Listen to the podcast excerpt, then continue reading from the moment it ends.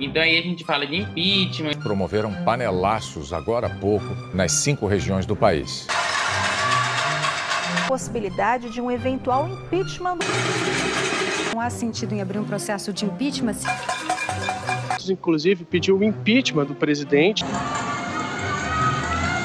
Que esse debate deve vir crescendo, principalmente a gente viu na, na última semana. É, e é, estava muito adormecido, principalmente pela alta popularidade que o presidente tem. E é, Rodrigo Maia, que é o presidente da Câmara, que é o responsável por abrir esse processo, disse que esse debate sobre o afastamento de, de Bolsonaro é inevitável no futuro próximo devido ao que vem acontecendo no nosso país. É um tema que, de forma inevitável, certamente será debatido no futuro. Então, esses novos fatos vão chegando, o fim do auxílio, a péssima gestão da pandemia, especificamente agora a gente está vendo com a questão da vacinação. Quando o presidente é muito popular, às vezes é, questões como do impeachment ficam adormecidos porque ninguém quer votar contra, por mais que existam motivos contra o presidente popular. Mas agora não sabemos muito o que vai acontecer, ainda é início de 2021, mas é, só para a gente já ter clareado nesse início de ano o que, que é um impeachment, quais são os primeiros passos, o que, que, que envolve esse debate assim, em linhas gerais.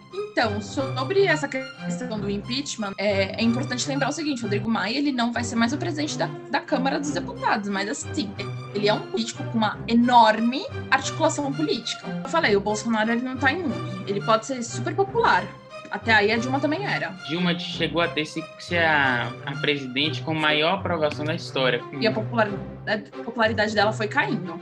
A popularidade do presidente Jair Bolsonaro caiu de setembro para cá. Pode acontecer a mesma coisa com o Bolsonaro. Inclusive, ele já perdeu bastante número de seguidores, né? Ele, ele é bem assíduo e, e, popular nas redes sociais, mas ele vem perdendo, sim, número de seguidores. Perdeu 17 mil, 16.700 é, nos últimos 30 dias. Ele se baliza nisso é e ele precisa estudar sobre isso. Ele perdeu mais seguidores.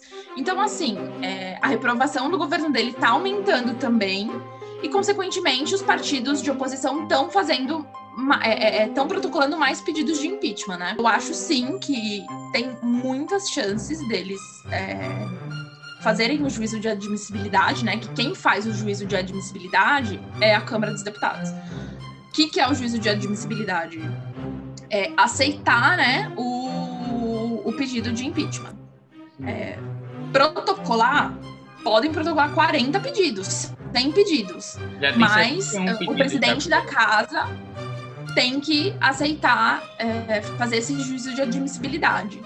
E o, um processo de impeachment, ele é um processo é, muito mais político do que um processo talvez ético e moral, vamos dizer assim. Ele é um processo mais uhum. político-criminal. Essa denúncia ela é instaurada né, no Congresso, primeiro na Câmara dos Deputados, após o juízo de admissibilidade, vários dois terços dos deputados. Então, é, após essa pela Câmara dos Deputados, esse, esse processo de impeachment ele vai para o Senado. No Senado, é, ocorre o julgamento que é presidido pelo presidente do STF, que no caso hoje é o ministro Fux, né?